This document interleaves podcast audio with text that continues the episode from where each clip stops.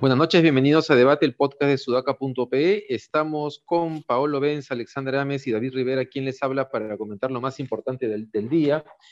Hoy queremos arrancar, queremos hablar luego del caso de los dinámicos del centro eh, y comentar una entrevista que ha dado el fiscal Vela ayer eh, a raíz de la incorporación de Guido Bellido, el primer ministro, y Vladimir Sarrón como parte del, caso, pero queremos arrancar primero por el debate que ha comenzado a rondar en torno al retorno a las aulas. De alguna manera, este debate arranca con una entrevista que dio el ministro Cadillo a Jaime Chincha, donde el ministro Cadillo, la verdad que fue poco preparado, el 80% de la entrevista giró sobre ese tema, eh, y Jaime Chincha le insistía de por qué no había un plan de retorno a las aulas, y le puso el ejemplo de todos los países en el mundo en el cual em, los niños ya han vuelto a la escuela. El tema es que eh, a raíz de eso ha comenzado en el colegio de mis hijos, por ejemplo, los Reyes Rojos han mandado un mail, ¿no? Este, preguntando a los padres si quieren que los hijos ya vayan al colegio. Yo hace una semana respondí que, bueno, sí, pero depende del, del protocolo de seguridad. Pero cuando uno mira lo que está pasando en el mundo, uno ya comienza a replantearse las cosas, ¿no?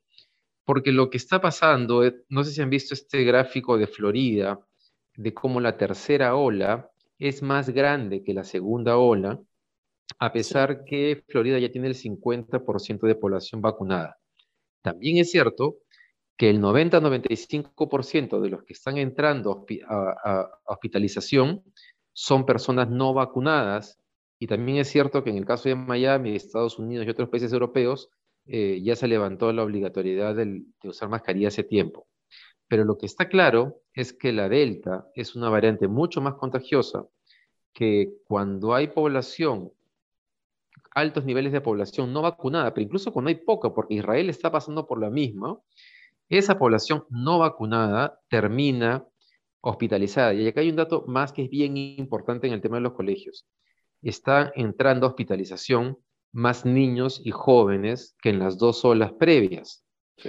Eh, uno no sabe si es que es porque la variante em, Delta es más agresiva, porque hasta ahora solo se sabía que era más contagiosa, no más agresiva, o si es porque en estos países efectivamente se ha levantado la, la, obligatoriedad de las medidas de protección como el uso de mascarilla y por lo tanto la carga viral es de tal dimensión que termina impactando incluso en poblaciones que naturalmente o que inicialmente no eran vulnerables.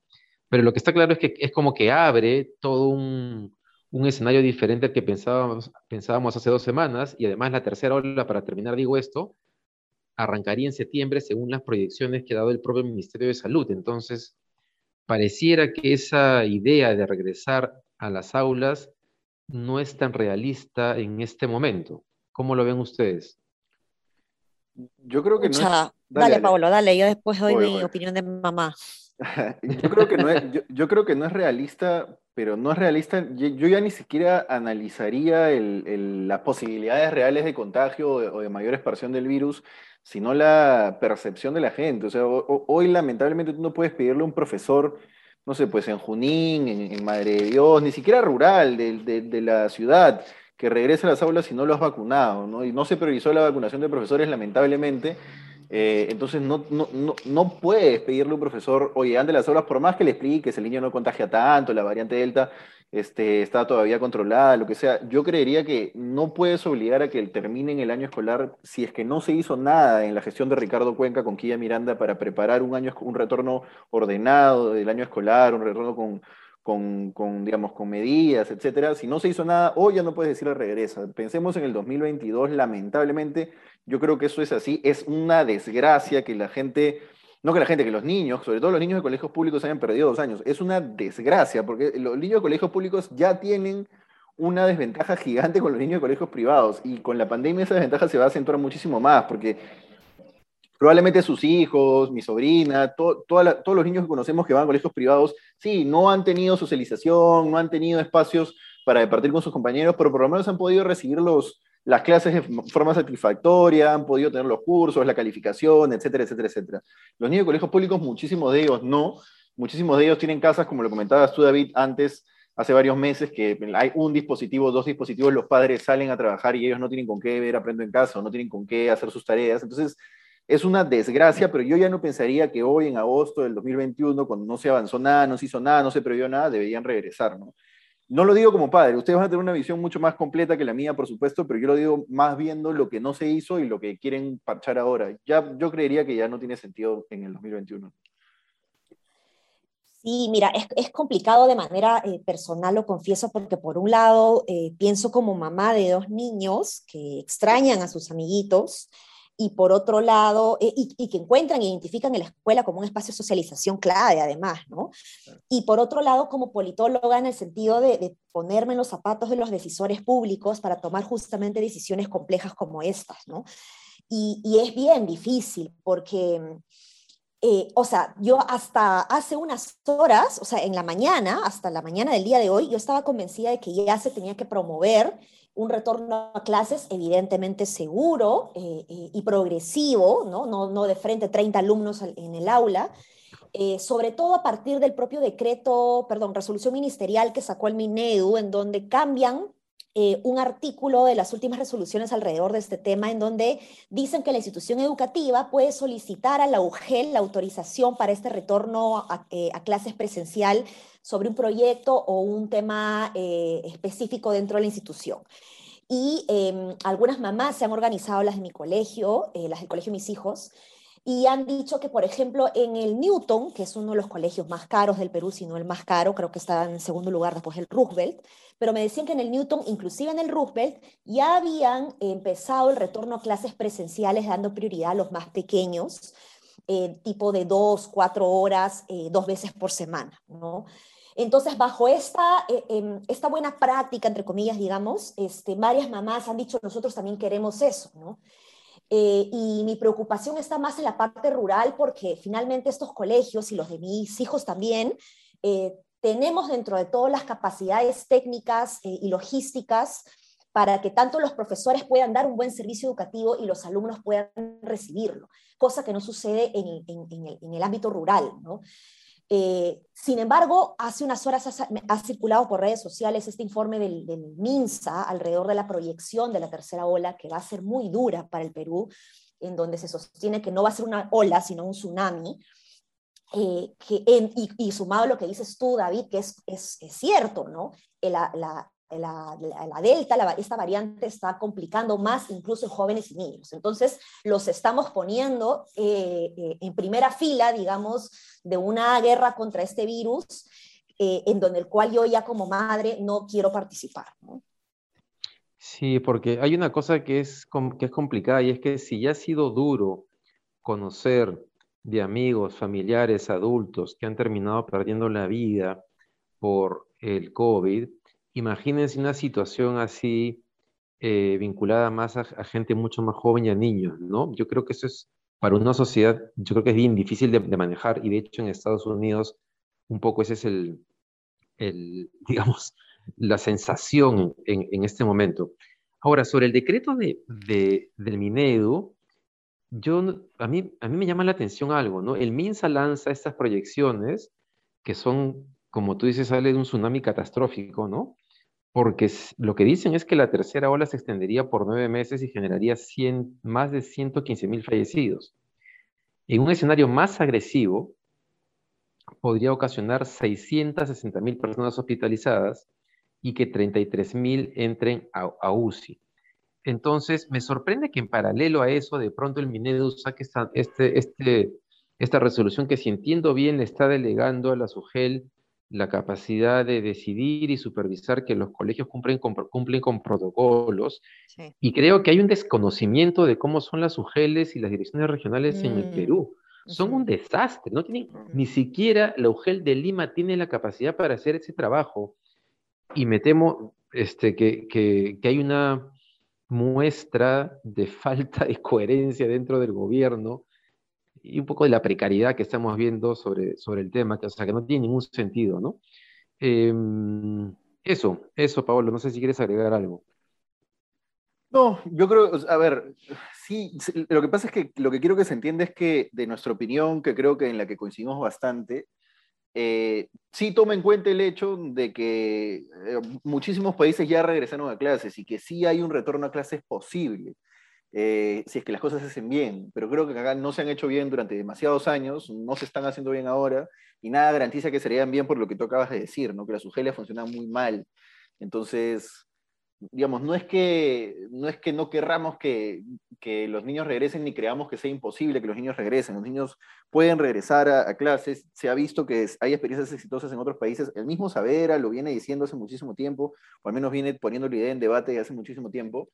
Pero creo que hoy, agosto 2021, ya no tiene sentido. Hoy, agosto 2021, colegios ni siquiera rurales, colegios urbanos de provincia no están preparados para Nosotros sacamos, por ejemplo, una nota de hace poco en Sudaca una nota con un montón de data dura de cómo hay colegios en el norte que todavía no han sido reconstruidos después del, del, desastre del 2017, el 2017, el, niño, ¿no? El FEN, el FEN de 2017, y no han logrado ser reconstruidos. Entonces, estamos hablando de gente que no puede hacer cosas básicas en cuatro años, que es reconstruir la infraestructura de un colegio, cuando la plata estaba, la iniciativa estaba, las autoridades estaban, etcétera. ¿Cómo vamos a tener confianza? ¿Cómo un padre puede tener confianza? ¿Cómo un profesor puede tener confianza de que no se va a ir a, ir a morir ahí con la Delta? No, la Delta va a ser una matanza, ojo, y eso hay que, tenemos que tenerlo claro, la Delta va a ser una matanza. Cuando venga la tercera ola con la Delta, me refiero, ¿no? Entonces, porque en Perú sí están vacunados los mayores, pero, pero no están vacunados este, muchísimas personas y la Delta ya está hospitalizando a gente más joven y es muchísimo más fuerte según lo que estamos viendo. Yo creo sí que va a ser una matanza, esperemos que no. Y, un, dato adicional, Paolo, para que la gente lo tome en cuenta, es que eh, en países exitosos, ¿no? donde el proceso de vacunación ha sido exitosa, donde el control de la pandemia había sido exitosa, en donde ya se había eh, eh, contabilizado cero muertes desde hace mucho tiempo, ha empezado el brote nuevamente. Entonces complicado, complicado, complicado.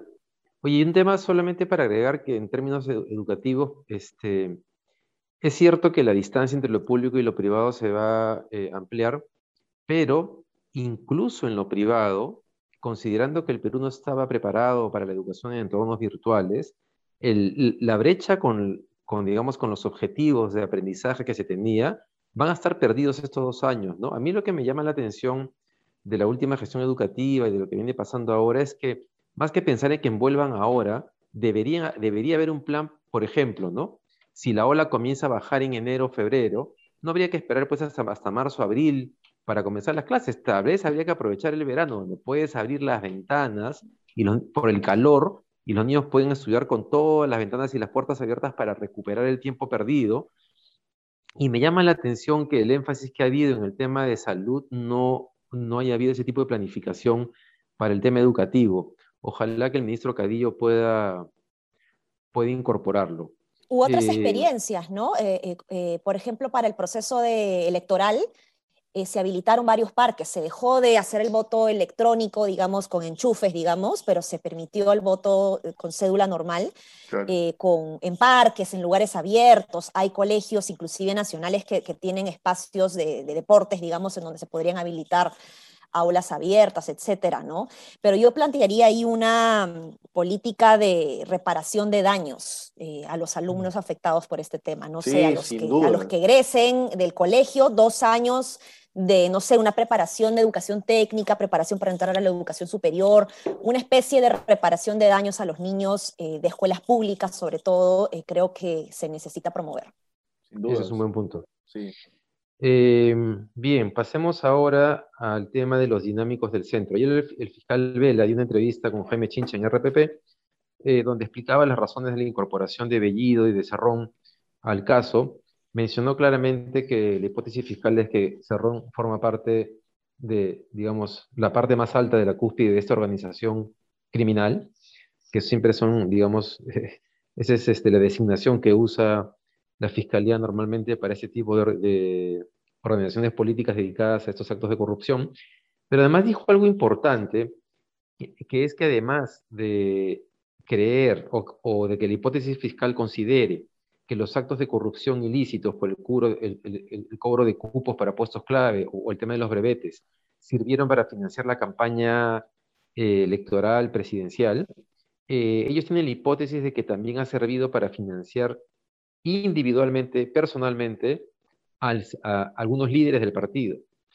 Eh, entonces, eso me pareció interesante porque creo que abre el escenario de que Pedro Castillo, y esto es, ojo para quienes nos escuchan, esto no lo ha dicho Vela, esto es simplemente, estoy hablando sobre un posible escenario, es que eh, Pedro Castillo eh, también haya recibido parte de ese dinero, ¿no? Eso recién lo vamos a ver en, en los próximos meses. Yo sigo creyendo que además de que Castillo y Cerrón están alineados ideológicamente, y tal vez respecto a lo que hay que hacer con el gobierno y la composición del gabinete, me sigue haciendo ruido que Castillo le esté siendo más leal a Cerrón que al ala castillista de la bancada en el Congreso. Y ahí tengo la impresión que tal vez este, esta dependencia, que no es la palabra correcta, también tenga que ver tal vez con este caso los dinámicos del centro. Una, cosa ahí, ¿no? Que, que, creo que la comentábamos incluso antes de entrar al podcast. Bienvenidos amigos de la izquierda que votaron por Perú Libre y que defendieron acérrimamente el voto por Perú Libre porque enfrente había una organización criminal. Bien decía Bedoyo Garteche, columnista de Correo en la época de Tafur y luego también después con otros, con Aldo Mariate y creo ultra facho él, ¿no? que escribía la ortiga, que siempre que uno vota por un gobernante tiene que estar consciente de que es él o su entorno está lleno, es él un delincuente o su entorno está lleno de delincuentes. Eso lamentablemente es así. Entonces, parece que hay gente a la que si es que el delincuente es Keiko Fujimori, la delincuente es Keiko Fujimori, ah, no, maldito, Fujimoristas, delincuentes, todos son iguales, pero si los delincuentes son Vladimir Cerrón y Pedro Castillo fueran, serían, fueran, ¿no? Si fueran, obviamente eso es una hipótesis, entonces, eh, no, ahí no hay que ver matices, no vaya a ser, es una cosa menor, son una mafia de brevetes, nada que ver, ¿no? Bienvenidos a la política peruana, esto es así, lamentablemente es así, y sí, yo sí coincido con tu hipótesis, David, y abre el escenario en el cual puede haber esa tan buscada joya que es la razón de la vacancia, ¿no? Yo creo que, que ahí podría estar la jugada inteligente del Congreso. Conversaba con una persona ayer, anteayer, una persona que tiene una lectura muy, muy, muy interesante de la realidad y también coincidía, ¿no? La jugada inteligente del Congreso es que el gabinete se desgaste solo, que se va a desgastar solo, eh, ya sea por inflación o no, ya sea por dólar o no, ya sea por malas movidas o no, ya sea por malos nombramientos o no, lo que sea, pero se va a desgastar y encontrar esa razón que va a existir, lo más probable es que exista, y lo que tú reseñas, David, de lo que ha dicho Vela, es probablemente el primer paso para que esa razón aparezca. Yo lo veo así. De las agendas de Nadine a la interoceánica de PPK, a los dinámicos del centro de Pedro Castillo. Así es. Algo así ahí, va a ser. Ahí, va a ser interesante cómo algunas fuerzas opositoras se podrían unir, ¿no? El Fujimorismo y el propio eh, serronismo, ¿no? Eh, alinear, dices. Alinear, sí. Sí, sí, sí. En contra de los dos fiscales, este, ¿cómo, se, cómo los llaman? Este, tienen una etiqueta estos fiscales, ¿no? Eh, que, que están politizados, ¿no? que hacen persecución política. ¿no? Bueno, el Fujimorismo y el aprismo se odiaban y terminaron alineados este, su, última etapa, ¿no? Sí, sí, sí. Podría, es un escenario posible y peligroso además. Mm. En fin, vamos a ver qué cosa pasa. Pero y ahí, el problema, perdón, que te corte, el problema va a ser quién va a defender al equipo especial, ¿no? El, Partido Morado ya no existe. Junto por el Perú es un apéndice de Perú Libre en este gobierno. ¿Quién va a defender al equipo especial? Ahí Vela y, su equipo y su equipo van a tener que van a tener que hilar muy fino también, porque a ellos les gusta salir y, ¿no? Y que la información de pronto aparezca en medios, pero, pero con cuidado. Yo pues, diría que la mayor parte de los medios limeños van a estar bien alineados en este caso con, con hasta Willax se va a alinear con los fiscales que antes se quizás, quizás.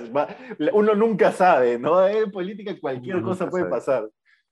Todo puede pasar. Oye, un tema rápido que tiene que ver ya no con el tema de corrupción, pero sí con la precariedad del gobierno de Castillo. Ayer había una reunión entre Castillo y Velarde. Esta reunión se canceló y de pronto en la noche el tema era, pues, ¿cómo se le ocurre a Castillo cancelar una reunión tan importante con Velarde? Este, y, eh, en, el momento en el tipo de cambio sube. Y a mí me sorprendió porque sin que hubiese una explicación real de qué cosa había pasado, de hecho Canal N dijo que era Velarde el que había cancelado la reunión a pesar de que no fue así, de pronto esto era una señal este, de inestabilidad brutal, ¿no? Y, me pareció que era un reflejo de, el nivel de nerviosismo y sensibilidad que hay frente al gobierno de Castillo. Y ya me parece a veces que, a pesar de todo lo que criticamos acá, si no hay un poco también de, no sé si exageración es la palabra, porque siendo cierto todo lo que estamos hablando, tampoco es que hasta ahora haya habido alguna medida o algo que uno diga, este, están capturando el país, ¿no? Salvo que se me esté pasando algo que, o sea, o estoy olvidando, o, estoy olvidando algo, ¿no? Este, y dicho eso, ahora les compartí una, una tabla del SAE de apoyo, donde habla de las probabilidades de los escenarios, y la probabilidad de que eso se convierta en Venezuela creo que es de 20%, ¿no? Este, y más bien el, escenario de que Castillo termine siendo vacado es de 65%. Entonces, nada, nada, no sé cómo vieron ustedes este tema de la reunión entre Castillo y Velarde todo lo que se, todo este, el nerviosismo que hay. Mira, Mira, ahí, ahí yo siento, yo, yo voy a dar dos opiniones cortitas. La primera, Velarde es un tema que nos importa a nosotros, pero yo estoy seguro que al 80% del país ni siquiera sabe quién es Velarde, le importa un pepino si Velarde se queda o no se queda, por más que los vaya a afectar si se queda o no se queda, este, y están preocupados de otras cosas. ¿no? Lo, lo mismo con la Asamblea Constituyente, es decir, no, no, no estoy denostando a Velarde, me refiero a que es un tema que importa a pocos. Lo segundo, eh, Qué, precariedad, ¿no? o sea, ¿cómo, cómo vas a tener Qué precariedad. Eso, esa, es la opinión, qué precariedad. No, pero que te refieres a la cancelación, o sea, no sería la primera vez que un presidente cancela una reunión, ¿no? Sí, sí, eso es verdad. Tampoco quiero decir, eh, tampoco quiero pasar por agua tibia, digamos, la improvisación de Castillo, pero tampoco, o sea, pero también, o sea, paño frío, ¿no? Como siempre lo dije en mi videocolumna. Este, que se debería eh, llamar paños fríos. Que se debería llamar, pero Lili no quiere, no me deja dar votación para los oyentes para que mi videocolumna se llame paños fríos. No, claro, es verdad, es verdad. Porque además, hoy día supuestamente iba a haber un Consejo de Ministros en Piura y de pronto dejó de ser un Consejo de Ministros y se convirtió en una visita de los ministros, ¿no? Entonces, en verdad lo que pasa es que este gobierno es un caos. Entonces, claro, la cancelación de la reunión con Velarde puede deberse a muchas cosas y no a que se ha arrepentido Castillo, porque después decía que Velarde se lo estaba pensando. La gente está como sobreinterpretando también varias de las cosas que pasan. Pero, este, yo, cuando digo precariedad me refiero básicamente a que eh, tú no sabes, tú no puedes prever qué va a pasar. ¿no? O sea, tú como agente económico, como persona, como ciudadano eh, informado, etcétera, tendrías que poder saber, ah, ya, ok, le ha dicho a Velarde que se queda, Velarde, según Reuters, va a aceptar, entonces deberían reunirse y llegar a un acuerdo formal, ¿no? Y acordar las cosas que faltan. No, o sea, eso no ocurre, ¿no? Por ahí va la cosa. Y, sobre todo porque, o sea, justamente lo que dice David, ¿no? Es, es un, el termómetro, digamos, de, emocional de la gente frente a este tema está eh, desbordado, ¿no? Entonces, en un momento como ese, tú tienes que dar calma a una, situación de hipertensividad, ¿no? O sea, si, si por ejemplo, o sea, si mi mamá es hipertensa y le tengo que comunicar algo que no le va a caer bien, pues veo cómo se lo digo, qué hago y contrapeso con otro gesto, digamos, para que todo vaya bien, digamos, ¿no? Entonces acá eh, Castillo tiene que saber que, no puede, que cualquier cosa que haga va a hacer que se nos suba la presión a todos. Así es. Así es. Bueno, Creo que hemos eh, volado con el tiempo. Muchas gracias por habernos acompañado. No dejen de visitar sudaca.pe, así como las redes sociales, Twitter, Facebook, Instagram. Muchas gracias por acompañarnos y nos encontramos de nuevo mañana. Un abrazo. Un abrazo. Nos vemos.